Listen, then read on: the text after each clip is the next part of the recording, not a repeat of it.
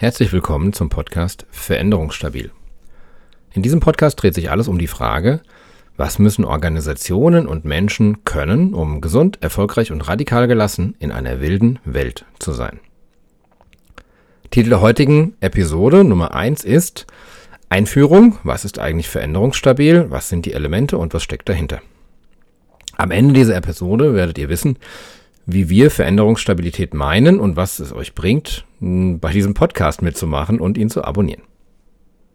Ich darf mich erst kurz vorstellen. Mein Name ist Holger Heinze. Ich bin Berater, Coach, Unternehmer. Ähm, ich bin gelernter Unternehmensberater und Informatiker und ähm, habe früher zu Beginn meiner Karriere gearbeitet mit mathematischen Modellen, mit wertorientierter Steuerung von Versicherungen und von Portfolios. Ähm, bin dann Richtung Change Management gegangen, durfte mal forschen für das BMWF zum Thema, welche Kompetenzen brauchen Menschen in der digitalisierten Welt. Und das war so eine der ersten Aha-Erlebnisse in diesem Bereich für mich, weil das Interessante ist, die Kompetenzen, die wir brauchen, für eine digitalisierte Welt sind zum größten Teil nicht technischer Natur.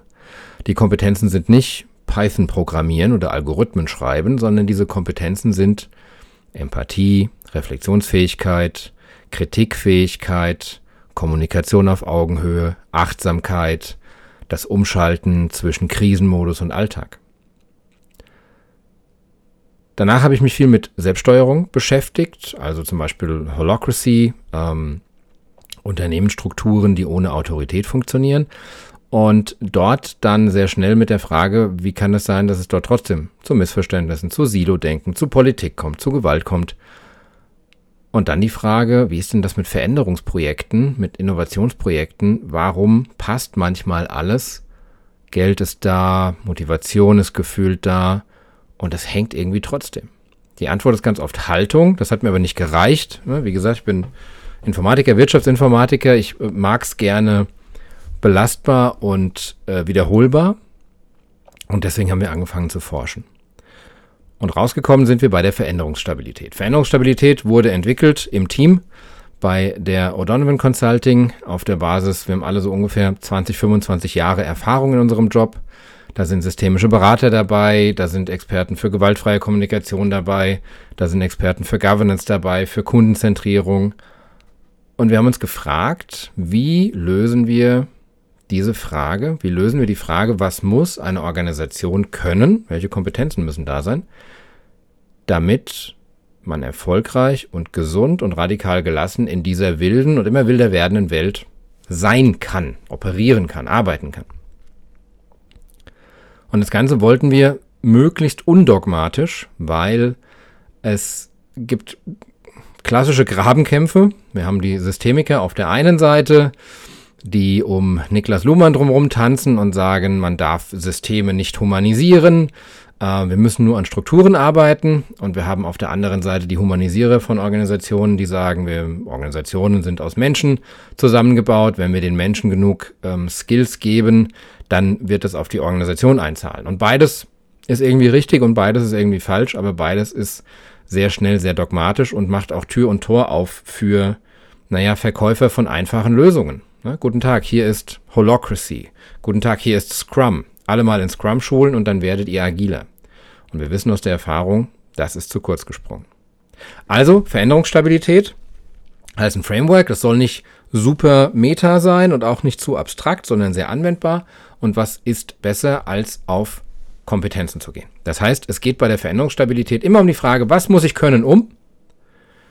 Um erstmal zu definieren, welche Kompetenz und welche Fähigkeit muss da sein. Und die erste logische Einheit in der Veränderungsstabilität sind unsere sogenannten Dimensionen. Wir haben sechs Dimensionen in der Veränderungsstabilität. Und das sind sechs Dimensionen von Kompetenzen, von Dingen, die jemand kann. Das erste ist Umgang mit Widerspruch und Konflikt. Wie gut sind wir darin, mit Widersprüchen umzugehen und Konflikte zu managen und aufzulösen. Die zweite Dimension ist Verantwortung und Wirksamkeit. Wie fähig sind wir, Wirksamkeit in komplexen Organisationen und Strukturen zu entfalten? Wie fähig sind wir, Verantwortung zu übernehmen? Das dritte ist die Lernkompetenz. Wie gut können wir lernen und uns verbessern? Die vierte ist die Widerstandsfähigkeit. Da geht viel der Begriff Resilienz auf. Da ist drin die Fähigkeit zwischen Krisen und Alltag hin und her zu schalten zum Beispiel. Die fünfte Dimension ist Innovation und Transformation, also die Fähigkeit, sich selbst, sein Produkt, seine Art zu arbeiten, zu verbessern, neu zu erfinden, inkrementell, disruptiv. Und die sechste Dimension ist die Dimension der Kundenzentrierung und des Wertbeitrages. Das heißt, wie gut sind wir darin, unsere Kundinnen zu verstehen, auf sie einzugehen und ihnen etwas zu geben, wofür sie uns etwas geben wollen. Das kann Geld sein, wenn ich ein Wirtschaftsunternehmen bin. Das kann Aufmerksamkeit sein, wenn ich ein Künstler bin. Dieses Modell ist auf alles anwendbar. Jetzt ist die zweite Frage, auf welcher Ebene präge ich diese Kompetenzen aus? Hier haben wir vier Ebenen. Wir haben die erste Ebene, das ist die persönliche Ebene, die zweite die Ebene des Teams, die dritte Ebene ist die Führungsebene und die vierte ist die Systemebene. Warum ist das so? Weil wir viele Kompetenzen auf einer oder mehreren von diesen Ebenen ausprägen können und wir wollen uns gerne darüber unterhalten, wo ist es für die spezifische Organisation, die wir uns gerade angucken, am sinnvollsten. Wenn ich die Kompetenz, wir können konstruktiv mit Fehlern umgehen, mir anschaue, dann kann ich die auf persönlicher Ebene angehen und kann viele Einzelpersonen in Umgang mit Fehlern schulen, auf Fuck-Up-Nights schicken, ihnen Erfahrungen, ihnen Selbstwirksamkeitserfahrungen geben. Das kann funktionieren. Ich kann es auch auf Teamebene angehen und in den Teams, in meinem Team, ähm, anfangen, an der, an der Kultur zu arbeiten, äh, Regeln, Formate, Rituale zu etablieren. Ich kann es über Führung machen, indem ich auf eine Führungskräfteentwicklung gehe und dort anfange, ähm, eine positive Fehlerkultur als Teil der Führungskultur zu etablieren. Oder ich kann auf Systemebene gehen und dort ähm, Formate ausrollen, ähm, wo es um Fehler geht. Und wir wollen es nicht dogmatisch vorgeben, tut dies, dann bekommt ihr das, sondern wir wollen, dass jeder sich das anguckt und sagt, ja, wir verstehen, wir müssen die Kompetenz ausprägen, wie wir mit Fehlern umgehen. Und wir haben diese vier Ebenen, wir gucken uns jetzt an, wo sind wir gut, wo haben wir vielleicht Schwächen und wo investieren wir jetzt am besten unsere Energie, um besser veränderungsstabil auf dieser Dimension zu werden. Wir haben Werkzeuge und die werden in diesem Podcast immer wieder angeschaut und, und zugeordnet und gemappt, ähm, weil Werkzeuge auf verschiedenen Ebenen und Dimensionen wirken. Ja? Nehmen wir mal Customer Journeys oder das Denken in Journeys. Das ist etwas, das zahlt ein auf der Dimension der Kundenzentrierung natürlich und des Wertbeitrages kann aber durchaus auch auf der Ebene von Innovation zum Beispiel einzahlen, weil wir dort innovationsfähiger werden, wenn wir empathisch durch Journeys die Welt in den, aus der Perspektive unserer Kunden sehen. Es kann auf der Ebene persönlich einzahlen, wenn ich einzelne Menschen in Journey Kompetenz schule oder ihnen das Angebot mache. Ich kann aber auch auf Systemebene hingehen und erzwingen, indem ich eine Regel erlasse, alles wird in Journeys angeschaut. Anderes Beispiel OKR, Objectives und Key Results. Das ist etwas, was sehr auf Verantwortung und Umgang mit Zielen und Wirksamkeit einzahlt, also Dimension Nummer zwei, was aber durchaus widerstandsfähig macht, also Dimension vier einzahlt. OKR ist nicht das Einzige, was das kann, aber es ist ein mögliches Werkzeug, mit dem ich mir an gewissen Ecken, über gewisse Ebenen und gewisse Dimensionen mehr Veränderungsstabilität erarbeiten kann.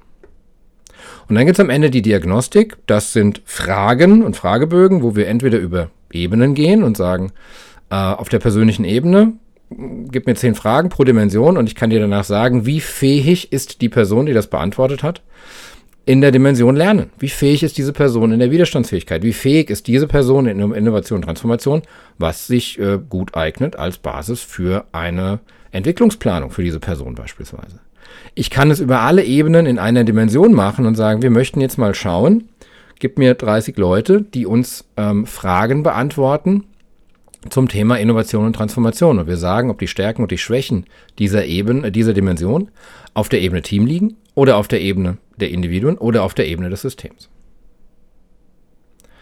Das ist das, worum es hier in diesem Podcast geht. Es wird Weekly Briefings geben, Wochenrückblicke, wo wir quasi ganz auf, auf aktuelle Themen gucken aus, den Sichten, aus, dem, aus der Sicht der Veränderungsstabilität und versuchen das einzuordnen. Und es wird quasi Werkzeug-Episoden geben, wo wir uns zum Beispiel ein Werkzeug wie Objectives und Key Results angucken und schauen an, wie und warum macht uns das veränderungsstabiler.